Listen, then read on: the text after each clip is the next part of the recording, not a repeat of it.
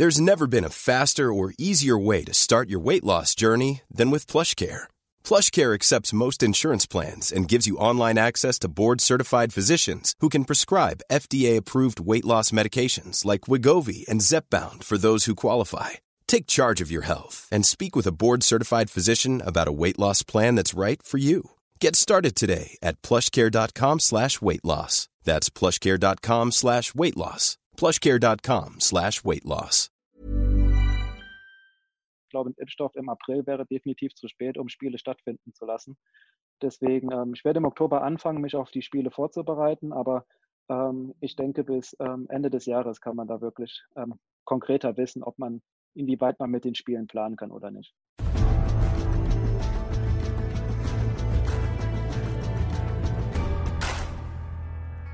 Weltmeister, Olympiamedaillengewinner und eines der bekanntesten Gesichter der deutschen Leichtathletik. All das ist Stabhochspringer Raphael Holzdeppe. Und heute ist er zudem noch hier zu Gast bei mir in Extra Time. Wir sprechen darüber, warum Raphael noch nicht wirklich davon überzeugt ist, dass die Olympischen Spiele im kommenden Jahr auch wirklich stattfinden können und wie seine ganz persönlichen Ziele dort dann lauten werden, falls es denn dazu kommt. Außerdem erzählt er uns, wie für ihn der perfekte Sprung aussieht und wie hoch es für Überflieger Mondo Duplantis noch gehen kann. Viel drin also in dieser Folge und deshalb ohne Umwege direkt rein. Viel Spaß! Ich glaube, ich musste ja zum Double gratulieren, oder? Du bist ja Bayern-Fan, habe ich gesehen. Ach so, ja, ganz genau, ja, nee, das stimmt. Hatte ich mir auch habe ich mir natürlich auch angesehen, das DFB-Pokalfinale und war natürlich froh als Bayern-Fan natürlich, dass Bayern gewonnen hat. Aber ähm, ich glaube, der Thomas Müller hat es gut beschrieben, dass ähm, es natürlich sehr schade war, dass in der jetzigen Zeit keine Zuschauer im Stadion waren, weil ich glaube, das Spiel hätte auch definitiv sowohl Bayern als auch Leverkusen-Fans ähm, gut getan. Ich glaube, so ein Pokalfinale, ähm, da tut es ja immer gut, wenn die Fans dabei sind, immer so ein super Saisonabschluss irgendwie. Bist du schon mal da genau. gewesen bei einem, bei einem Bayern-Finale?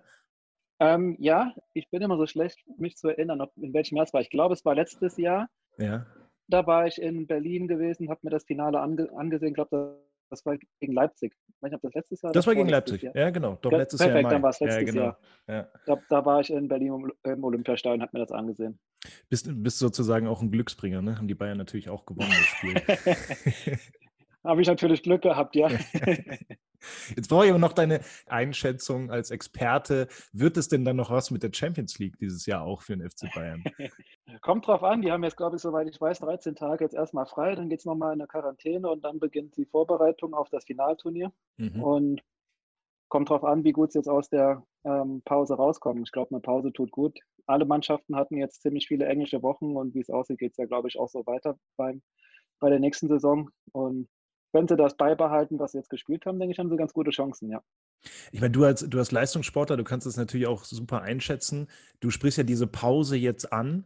Ähm, bricht die nicht dann auch so ein bisschen Rhythmus, weil die, die Mannschaften aus, aus England und Spanien, die spielen ja durch. Äh, es kann positiv oder negativ sein, ja. Also wenn der Rhythmus gerade gefunden wurde, ist es natürlich brutal, wenn der Rhythmus dann wieder gebrochen wird. Ähm, wenn man jetzt aber merkt, ähm, dass die Mannschaft generell mal eine Pause gut täte, ähm, da sie ziemlich viel Belastung hatte, dann kann so eine Pause, auch in Anführungszeichen nur zwei Wochen sind, doch ganz gut sein, um nochmal ähm, vielleicht auch noch was anderes zu decken als Fußball. Okay, jetzt große Urlaube sind jetzt dieses Jahr nicht drin, aber einfach mal dem Körper Regeneration zu gönnen, das kann definitiv gut sein. Also letztes Jahr vor der Weltmeisterschaft in Doha habe ich auch mhm.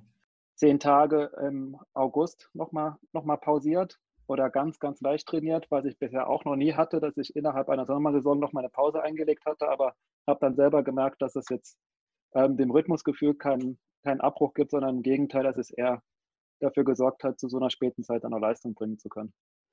Jetzt ist ja dieses Jahr 2020 ist ja eine einzige Pause irgendwie. Also ja. wie, wie, wie steht es denn da eigentlich so um, um deinen so gefühlten inneren Jahresrhythmus als, äh, als Spitzensportler? Das muss ja, du musst ja eigentlich komplett durcheinander sein oder dein Körper zumindest.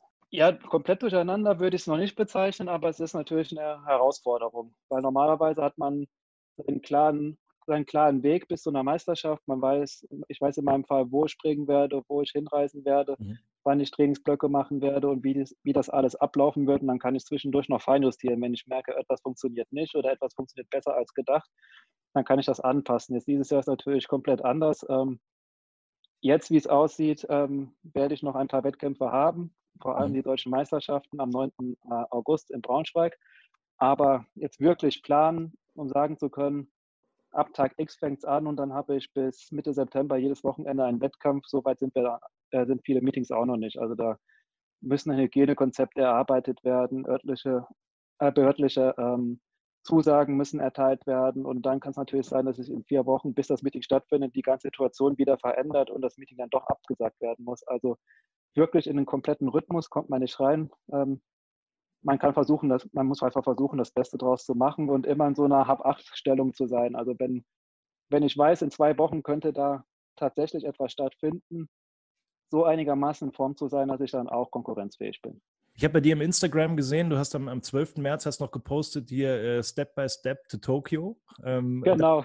Dann, dann, kam irgendwie der, der, der Lockdown in Anführungszeichen ähm, und dann hast du den Körper praktisch durchgehend so auf so einem gewissen Level gehalten, um immer jederzeit wieder loslegen zu können? Oder wie, wie muss man sich das vorstellen?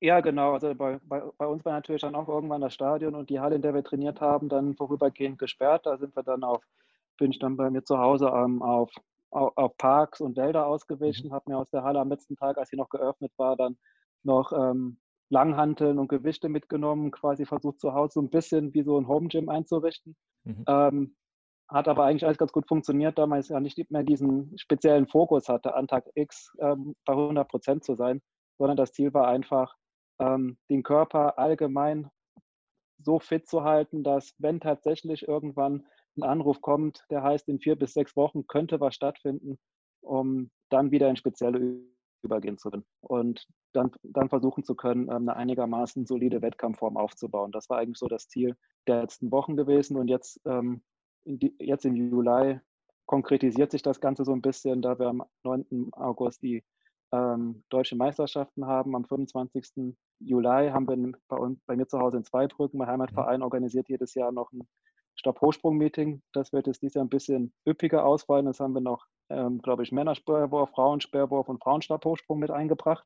Stand jetzt ist, dass es höchstwahrscheinlich ähm, äh, durchgeführt werden kann. Aber natürlich ähm, müssen wir jetzt die nächsten ähm, Tage mal noch abwarten. Und ich glaube, jetzt am Donnerstag geht es in die, in die heiße Phase. Da geht es dann um die Zu- oder die Absage der örtlichen Behörden. Ich habe mit Thomas Röhler äh, gesprochen. Das war im März. Ähm, ja. Und der meinte, ja, was soll ich jetzt machen? Ich kann ja überhaupt, ich kann ja keinen Speer werfen. So, ich kann ja nicht hm. in den Garten werfen, da treffe ich wen sonst wen.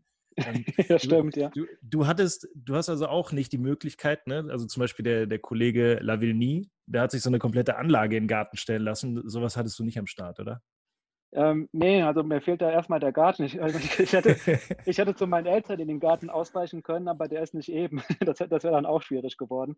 Ähm, nee, also in dem Moment war es okay. Also mein Ziel war einfach, einen einigermaßen geregelten mhm. Tagesablauf mhm. zu behalten. Und das hat mir dann tatsächlich auch gereicht, weil ähm, als wir dann die ganze Wirtschaft runtergefahren hatten in Deutschland, war es ja auch gar nicht abzusehen, ob dieses Jahr überhaupt noch was stattfindet. Dann ist er, ist quasi wie so eine Welle über die ganze Welt gegangen.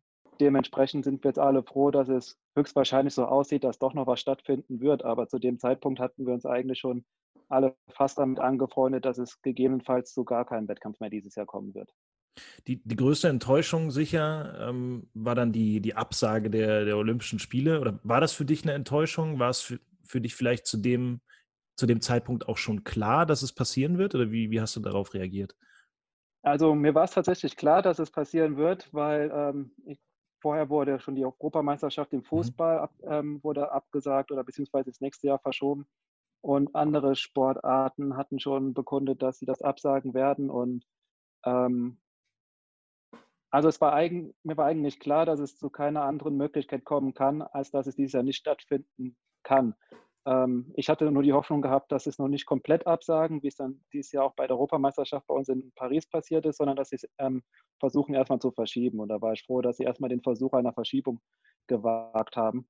Ähm, dementsprechend war ich jetzt im Endeffekt nicht so, äh, nicht so kom kom komplett getroffen, da es sich meiner Meinung nach schon angedeutet hatte, Und ähm, ja, ich bin generell immer ein pragmatischer Mensch. Ich habe dann gesagt, okay, dann trainiere ich halt in der Hoffnung, dass es dieses Jahr noch vielleicht das ein oder andere Meeting gibt. Wenn nicht, dann trainiere ich halt auf Olympia 2021 hin. Also ich versuche da immer ähm, mir eher Motivation zu suchen, als das Negative zu sehen. Aber die Olympischen Spiele nächstes Jahr sind für dich schon noch ein sehr, sehr großes Ziel, oder? Das, das höre ich schon raus. Also das verändert jetzt daran ja, nichts. definitiv. Nee, definitiv nicht. Also ich bin da tatsächlich in der Lage, dass ich jetzt nicht ähm, einer von den Athleten war, die jetzt damit geliebäugelt hätten, nach dem Sommerspiel meine Karriere zu beenden. Also ich habe mir das eigentlich erst als Ziel gesetzt, nach Paris 2024 mhm. ähm, mit dem Profisport aufzuhören. Deswegen ähm, hatte ich da jetzt ähm, vielleicht jetzt nicht so diese existenziellen ähm, Probleme wie andere hatten, ob sie jetzt überlegen, mache ich das noch ein Jahr weiter, gehe ich jetzt in den Job rein, wie gestalte ich mein Leben jetzt generell auf einmal um oder, oder wieder neu. Da hatte ich ja wirklich Glück gehabt. Ich glaube, ansonsten, wenn, wenn es dieses Jahr mein letztes Jahr gewesen wäre, hätte ich natürlich auch vor der Entscheidung stehen müssen, ähm, verlängere ich noch ein Jahr oder ähm, habe ich vielleicht sogar schon irgendwo ein Jobangebot. Mhm. Und was hätte natürlich jetzt auch platzen können durch die Corona-Krise. Also da möchte ich nicht in den Schuhen stecken von Athleten, die eigentlich dieses Jahr als Abschiedsjahr geplant hatten inwiefern werfen die, die Spiele jetzt schon so ihren Schatten voraus? Also spielt das jetzt im Moment schon eine Rolle für dich im Trainingsplan, dass die Olympischen, äh, Olympischen Spiele in einem Jahr sind? Ähm, für mich momentan noch nicht. Ne. Jetzt ähm, fokussiere ich mich erstmal auf alles, was noch dieses Jahr stattfinden kann. Und dann im Oktober geht es dann quasi in Olympia-Vorbereitung die zweite. Ich muss auch ehrlich gesagt gestehen, momentan bin ich auch noch ein bisschen skeptisch. Also ich glaube, ich habe mir selber mal so ausgerechnet, also ich bin der Meinung, dass es höchstwahrscheinlich dieses Jahr schon noch zu einem Impfstoff oder zu einem wirkvollen Medikament kommen müsste, mhm. damit die Spiele nächstes Jahr stattfinden können. Da nach meinen Informationen auch erst 42 Prozent aller Athleten qualifiziert sind. Das heißt, wir haben mhm. noch über 5000 Athleten, die noch Qualifikationsturniere machen müssen mhm. und das weltweit. Und da ist eine Chance, Chance Chancengleichheit geben soll, muss ja jeder in der Lage sein, sich qualifizieren zu können. Und das dauert, braucht dann auch nochmal Zeit. Also ich glaube, ein Impfstoff im April wäre definitiv zu spät, um Spiele stattfinden zu lassen. Deswegen, ähm, ich werde im Oktober anfangen, mich auf die Spiele vorzubereiten, aber ähm, ich denke, bis ähm, Ende des Jahres kann man da wirklich ähm, konkreter wissen, ob man inwieweit man mit den Spielen planen kann oder nicht. Es gäbe ja auch noch eine Möglichkeit, ähm, Olympische Spiele ohne Zuschauer, so wie jetzt halt auch die Bundesliga gespielt wird oder sicherlich auch das ein oder andere Leichtathletik-Meeting dann, dann stattfinden wird.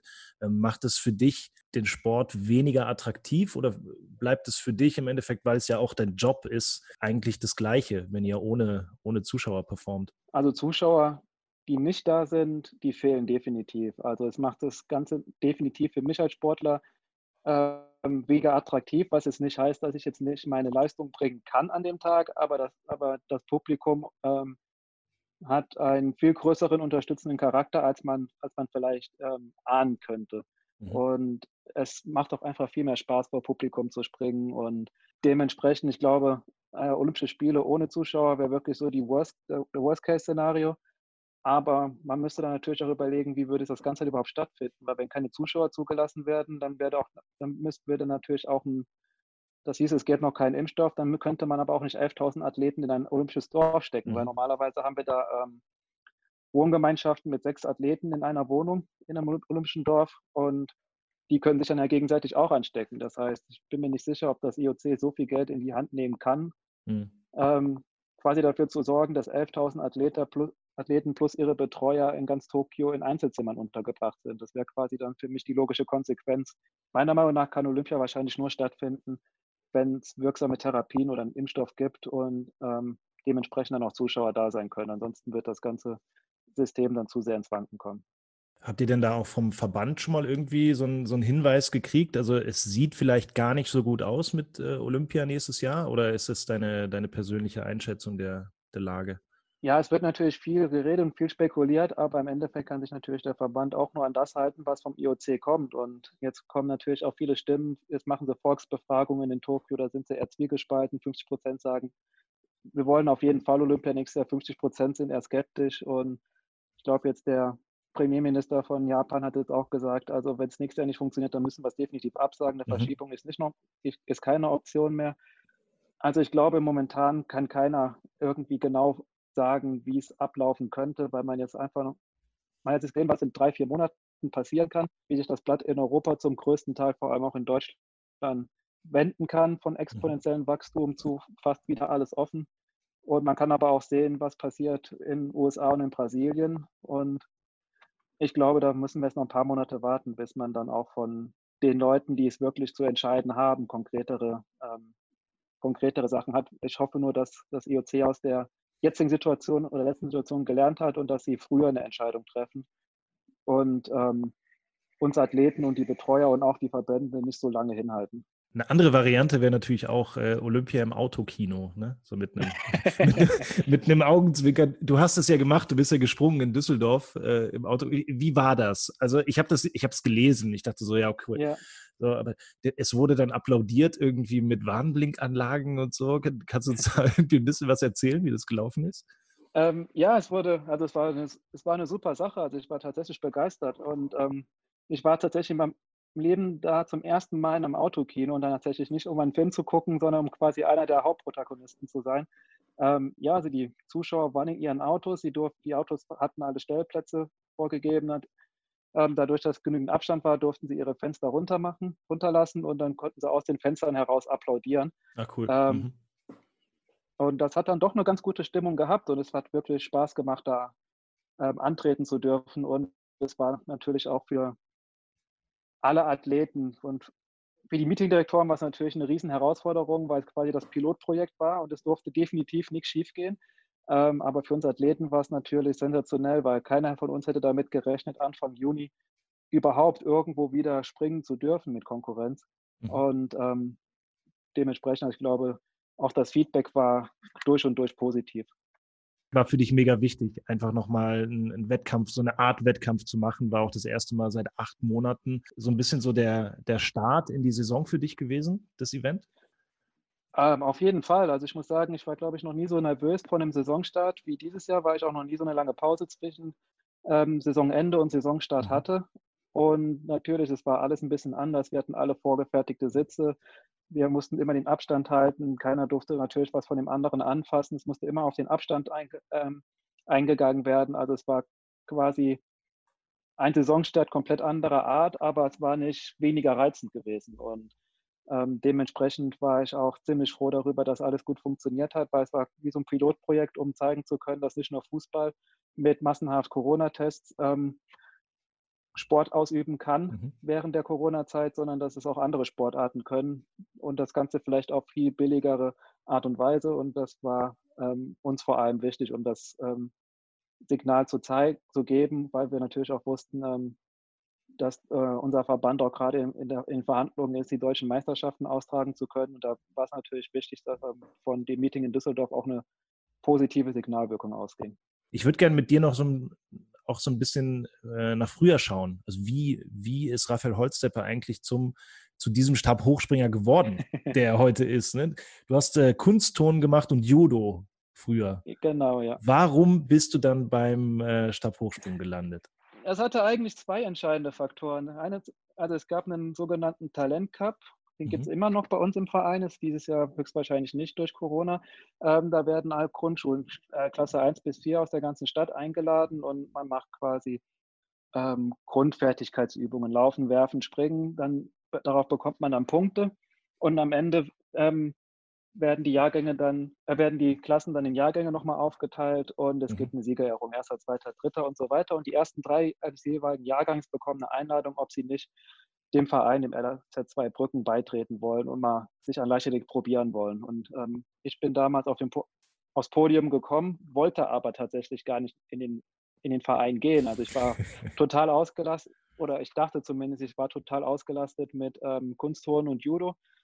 Und im Endeffekt ähm, ähm, hat mir das Glück meine Mutter beschert, weil sie hat mich dann, glaube ich, ein halbes Jahr bearbeitet, dass ich doch mal Leichtathletik mhm. ausprobieren mhm. soll. Und ich soll es einfach mal probieren, sollte einfach mal hingehen. Und irgendwann bin ich dann quasi dieser, dieser Aufforderung gefolgt. Und zu dem Zeitpunkt gab es knapp, knapp, ich würde sagen, 90 Prozent der Athleten, die in dem Verein waren, haben Stabhochsprung gemacht. Ah, okay. War wie so eine mhm. kleine Stabhochsprung-Hochburg gewesen. Und ähm, dementsprechend hat mich dann auch irgendwann ein Trainer mal Stabhochsprung probieren lassen. Also angefangen habe ich mit dem klassischen Blockwettkampf. Da habe ich, mhm. ich, aber auch alle anderen relativ schnell gesehen, ähm, lange laufen kann ich nicht gut und werfen kann ich noch, kann ich noch schlechter. Ähm, ich bin, ich war schon damals eher gut, was kurze Strecken angeht und Springen. Und dementsprechend lag dann die Idee ganz relativ nah, dass ich dann auch mal Stabhochsprung ausprobieren sollte. Und das hat mich dann zum Glück von, vom ersten Tag an fasziniert.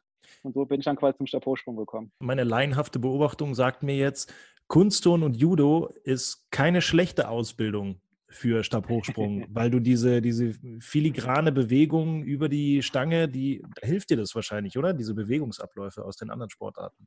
Also ich würde sagen, ähm, Kunstturnen ähm, kann helfen, muss aber nicht. Also es, man kann auch ein guter Stabhochspringer werden, ohne Kunst, ohne eine kunstturnerische Ausbildung genossen zu haben, aber es hilft ähm, am Anfang vor allem, die Bewegung schneller, kenn schneller kennenzulernen, da man ein gutes Körpergefühl durch das Kunstturnen ähm, schon erlernt hat. Da hat mir Judo natürlich auch geholfen, weil man wird ja quasi ähm, reihenweise auf die Matte geschmissen und muss sich dann irgendwie versuchen, nicht ähm, glatt auf dem Rücken zu landen, um den Gegner gewinnen zu lassen. Also man hat ja. dann auch, ähm, kriegt da auch ein gutes Körpergefühl und ähm, wo sich der Körper im Raum befindet mit. Ähm, und das hat mir definitiv geholfen, ähm, Stabhochsprung schneller zu erlernen, ja. Wie, wie schnell hattest du, hattest du die Technik für dich? Also wie schnell wusstest du ganz genau, okay, darauf kommt es an und jetzt muss ich, muss ich Dinge verfeinern. Wie, wie alt warst du da überhaupt, als du zum ersten Mal Stabhochsprung gemacht hast? Ähm, als ich zum ersten Mal Stabhochsprung gemacht habe, war ich zehn. Also ich bin mit knapp neuneinhalb in, in, in meinen Verein gewechselt und mit knapp zehn Jahren habe ich zum ersten Mal Stabhochsprung ausprobiert. Ich muss sagen, also ich hatte wirklich das Glück, dass es mir relativ leicht gefallen ist, schnell Bewegungen kennenzulernen und umzusetzen. Ich musste es nur, es war ist immer noch so, war schon früher als Kind bei mir auch so, ich muss es einmal, ich muss es verstanden haben. Also wenn ich mir vorstellen kann, was der Trainer von mir will und das irgendwie mir bildlich darstellen kann, dann ist es für mich relativ schnell umsetzbar. Mhm. Probleme habe ich, wenn ich es mir noch nicht mal in Gedanken vorstellen kann, wie das Ganze funktionieren soll, dann muss ich da, muss ich da rumtüfteln. Aber ich glaube, meine Trainer hatten damals mehr Probleme damit gehabt, mich im Zaum zu halten als, als umgekehrt. Also ich war damals schon, vor allem als Kind war ich sehr, sehr aktiv gewesen. Und ich glaube, das ist auch der Grund, warum ich in so vielen Sportvereinen, so viele Sportarten gemacht habe. Da haben meine Eltern dann wenigstens ein, ein erschöpftes Kind nach Hause bekommen. das ist immer gut, ja. Definitiv ja. Nicht, ja, kann ich ihnen definitiv nicht verwehren. Aber ich muss sagen, mir hat Stabhochsprung auch, das hat mich von vornherein fasziniert. Ich bin in den Ferien, bin ich dann in den Wald gegangen, habe mir dann irgendwelche Stöcke gesucht, die mein Körpergewicht halten konnten und bin dann den ganzen Nachmittag bei meinen Eltern im Garten äh, mit dem Stock rumgesprungen und habe weiterhin weiter Stabhochsprung trainiert. Also es hat irgendwie, es hat mich irgendwie fasziniert und, und gepackt. Hattest du keine Ängste? Ich meine, wenn der Stock bricht, ähm, wenn ich da jetzt daneben äh, steche, nicht in den Einsprungkasten, ähm, wenn ich neben der Matte lande, das sind doch alles so Dinge, äh, kann passieren. Hast du da als, als Kind keine Angst, wenn du damit anfängst? Oder hast du heute vielleicht sogar noch ein bisschen Respekt vor gewissen Dingen? Angst hatte ich tatsächlich nie. Ich hatte am Anfang, als ich damit angefangen habe, habe ich eigentlich gar nichts drüber nachgedacht. Ich habe einfach gemacht. So mit der Zeit habe ich natürlich davor Respekt bekommen, weil, ähm, weil man dann gesehen hat, was passiert, wenn man selber der Stab bricht, was passieren kann, wenn anderen Leuten der Stab bricht und so weiter. Ähm, Angst darf man meiner Meinung nach nicht davor haben, weil ansonsten ähm, ist man zu sehr gehemmt. Und wenn man gehemmt ist und versucht, so eine Art, nenn es mal Sicherheitssprung zu machen, dann ist eigentlich der Zeitpunkt erreicht, wo meistens etwas passiert. Mhm. Und ähm, also man sollte definitiv nie vergessen, was passieren könnte. Es darf einen einfach nicht hemmen. Also Respekt davor haben ist, ist was Positives, aber Angst definitiv was Negatives. Wie viele ähm, Stäbe hast du eigentlich äh, zerdeppert im Flug? Oh je, ziemlich viele, muss ich sagen. ähm, vor allem im Jahr 2017 ähm, da ist zu dem Zeitpunkt noch Stäbe gesprungen, die aus Carbon hergestellt wurden und anscheinend ähm, ging es mir nicht nur mir so, sondern auch anderen auf der Welt, dass genau diese Stäbe eine, bestimm eine bestimmte Anzahl von Jahren halten und ab dann bruchanfälliger werden. Und dann okay. habe ich, glaube ich, wirklich innerhalb von vier Wochen acht Stäbe am Stück gebrochen. Ach krass. Ich bin dann, habe dann auch das Material gewechselt, bin von Kohlefaserstäbe auf Glasfaserstäbe gewechselt, weil die sind eigentlich solange sie keine Macken haben, un unverwüstlich. Also ich habe auch Stäbe, die ist mein Trainer vor 20 Jahren schon gesprungen. Die sind immer noch vollkommen mhm. in Ordnung. Mit denen bin ich auch letztes Jahr bei der Weltmeisterschaft in, in Doha gesprungen, mhm. interessanterweise. Und ähm, aber ich habe schon leider einige Stäbe in meiner Karriere ähm, zerbrechen müssen. Du hast eben mal gesagt, wenn dir jemand was zeigt, ist, fällt es dir relativ leicht, das nachzumachen. Hat dir einer deiner Trainer schon mal so den perfekten Stabhochsprung gezeigt? Als ich angefangen habe, wurden natürlich wurden sehr viele Videos von Sergei Bubka äh, immer wieder gezeigt, da das immer quasi so als der perfekte Sprung galt. Jetzt mittlerweile ist man eher von diesem perfekten Sprung an sich weg. Jeder kann individuell erreichen, für sich den Effekt umzusetzen. Also ich könnte zum Beispiel niemand so springen wie äh, Mono Duplantis, aber ich mhm. glaube, Mono Duplantis könnte wahrscheinlich auch niemand so springen wie ich. Und ähm, aber Mono Duplantis hat anscheinend für sich den perfekten Sprung ähm, herausbekommen. Ansonsten wäre er, glaube ich, nicht so hoch über Weltrekordhöhe gesprungen. Ja. Das war auch, es war zumindest verdammt nah dran für ihn, an den perfekten Sprung heranzukommen.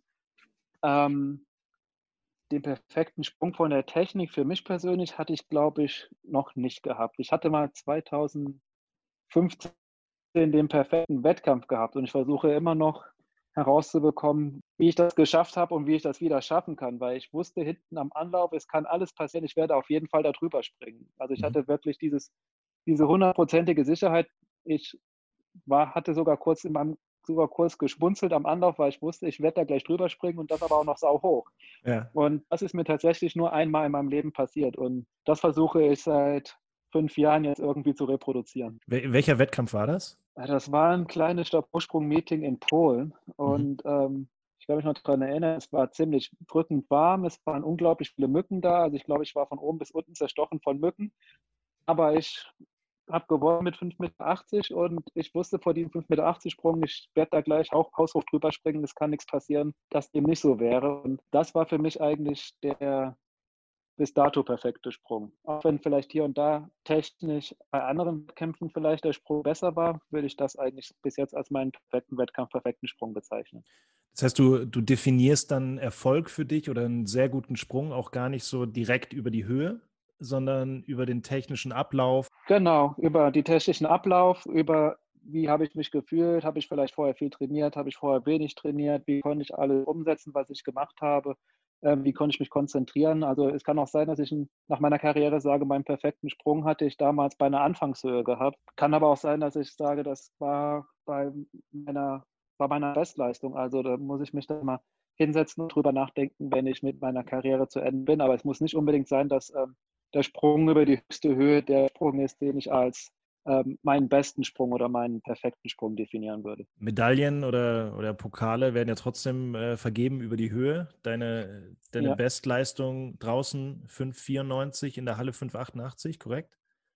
Genau. Schon. Ähm, hast du für dich immer noch so Ziele in, in deiner Karriere, was Höhe angeht? Also soll diese sechs Meter, sollen die nochmal fallen? Hast du die Hoffnung, dass dir das gelingt in, in Zukunft noch? Ja, habe ich definitiv noch ähm, als Ziel. Ähm, eigentlich bei mir, bis wir aus, aus dem Trainings, wir waren im Trainingslager Südafrika, da waren wir, wollten wir eigentlich 14 Tage sein dieses Jahr, dann waren wir noch sechs Tage da, weil wir dann zurück frühzeitig wegen der Pandemie zurückgeflogen sind. Und bis mhm. zu diesem Zeitpunkt war ich mir eigentlich sicher, dass dies ja nichts passieren kann, was mich daran hindert, sechs Meter zu springen, weil ich wirklich so gut in Form war. Jetzt, wie es jetzt aussieht mit den Wettkämpfen, die dies Jahr sind, weiß ich nicht. Aber ähm, es hat mir auf jeden Fall einen ziemlich großen positiven Aufschwung gegeben, weil ich gemerkt habe, ähm, es ist definitiv möglich. Und es war auch zumindest nach meinem Empfinden zu diesem Zeitpunkt wirklich in, in, in, in, in Reichweite gewesen. Und dementsprechend ist es ähm, definitiv noch eins, einer meiner Hauptziele, ja. Wie siehst du allgemein so die, die Zukunft des, des Stabhochsprungs in Deutschland aufgestellt? Also gerade auch was, was den Nachwuchs angeht. Wir haben äh, Burkanda Litabere, ähm, sehr aufstrebender junger Mann, Torben Blech. Ähm, du bist ja jetzt auch noch dabei, die sind aber sehr viel jünger als du. Ähm, bist du da jetzt auch eher so in der Rolle oder, oder fühlst du dich dazu ähm, befähigt, die auch so ein bisschen zu fördern? Ähm, wie, wie, geht ihr miteinander um? Wir gehen freundschaftlich miteinander um. Also wir verstehen uns alle gut. Ähm, sind aber natürlich auch alles unterschiedliche Typen. Wir springen anders, ähm, sind auch generell ähm, verschiedene Typen. Ich denke nicht, dass ich jetzt in irgendeiner Art und Weise ähm, Torben und Bo fördern müsste, da ich tatsächlich der Meinung bin, dass die schon ziemlich genau wissen, was sie machen, wo sie hinwollen und was sie dafür machen müssen. Natürlich, wenn jemand Fragen hat, ähm, stehe ich immer, immer, immer, immer bereit und, und helfe gern, aber ähm, bei den beiden ähm, glaube ich, ist das von meiner Seite her auch gar nicht nötig.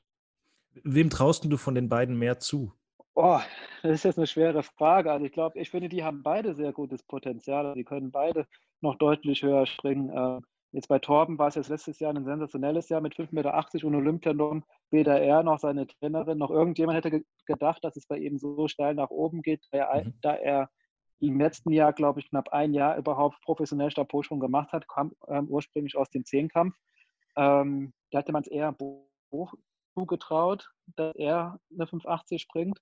Ähm, dementsprechend, ähm, ich glaube, die werden beide noch deutlich höher springen, als sie bis jetzt gesprungen sind. Ähm, wem ich jetzt mehr zutraue, kann ich ehrlich gesagt gar nicht sagen. Aber ich, ich, ich würde es eher so formulieren, dass sie, wenn sie gesund bleiben, beide noch eine ähm, sehr gute ähm, Zukunft vor sich haben werden. Du hast ja eben schon mal äh, von dem einen Überflieger äh, eurer Sportart gesprochen, Duplantis. Ähm, jetzt hat er 6,18 Meter auf der Habenseite stehen. Äh, glaubst du, ja. du kennst ihn ja auch, du kennst den Sport, ist da noch wahnsinnig viel mehr drin? Es kommt auf seine mentale Verfassung an. Also wenn er weiter so ähm, Rekorde aufstellen will, was ihn jetzt quasi auch dahin getrieben hat, diesen Weltrekord zu springen und verletzungsfrei bleibt, dann glaube ich, dann kann er noch deutlich höher springen. Also die Sprünge, die er hatte, der könnte auch 6,30 Meter springen, um ehrlich zu sein. Okay. Also es kommt darauf an, ähm, ob seine ob sein Kopf nicht irgendwann zumacht und er vielleicht zu verkrampft wird bei, der, bei den entscheidenden Höhen, die dann Weltrekord gehen, oder ob er weiterhin so quasi, ich nenne es mal, sein, ähm, sein jugendliches Dasein behält und, und einfach macht. Dann kann er definitiv noch deutlich höher springen. Davon bin ich dann überzeugt, ja. Was macht ihn eigentlich so gut? Er ist sehr schnell, er ist jetzt noch, er ist jetzt noch athletischer geworden. Ähm, was ihn vor allem gut macht, ist, dass er als Stabhochsprung ist ähm, auch eine extrem mentale Disziplin. Also ich muss erstmal davon überzeugt sein, dass alles, was ich gleich vorhaben werde, auch ähm, realisiert werden kann. Ich darf keine Angst haben und ich ähm, darf nicht zu viel wollen. Also wenn ich zu viel will, dann verkrampfe ich irgendwo beim Anlauf, beim Absprung und dann leidet im Endeffekt der ganze Sprung drunter. Also ich muss immer von vom ersten Schritt, bis ich auf der Matte lande, muss alles ein flüssiger, äh, abgestimmter Sprung sein. Und das schafft er wirklich einfach perfekt umzusetzen. Ich würde sagen, er hat gar nicht so viel mehr Voraussetzungen wie, wie viele andere Stabhochspringer. Nur er schafft es so, wie es Renault vor ihm geschafft hat, seine Voraussetzungen immer wieder nahezu zu 100 Prozent einzusetzen. Raphael, ich möchte dir äh, herzlich danken, dass du hier im Podcast mit dabei warst. Das, äh, das war großer Spaß, hat mir echt viel, äh, viel Bock gemacht. Danke dir. Sehr gerne, immer wieder gerne. Wünsche dir vor allen Dingen für die, für die Ziele jetzt in naher Zukunft und auch äh, so in einem Jahr ungefähr, wünsche dir alles Gute, dass du es erreicht. Erstmal, dass alles Dankeschön. stattfindet. Ähm, und dann sehen wir dich mit Sicherheit das ein oder andere nochmal bei, bei Eurosport. Wir bleiben auf jeden Fall an dir dran. Danke dir. Genau, wer weiß, vielleicht gibt es ja noch das ein oder andere Diamond League Meeting in diesem Jahr. Das genau. kommt dann ja wahrscheinlich wieder auf Eurosport, dann sehen wir uns spätestens da wieder. Perfekt. Ganz viele Grüße nach Saarbrücken, Raphael Holzdeppe. Vielen, vielen Dank. Dankeschön. Ciao.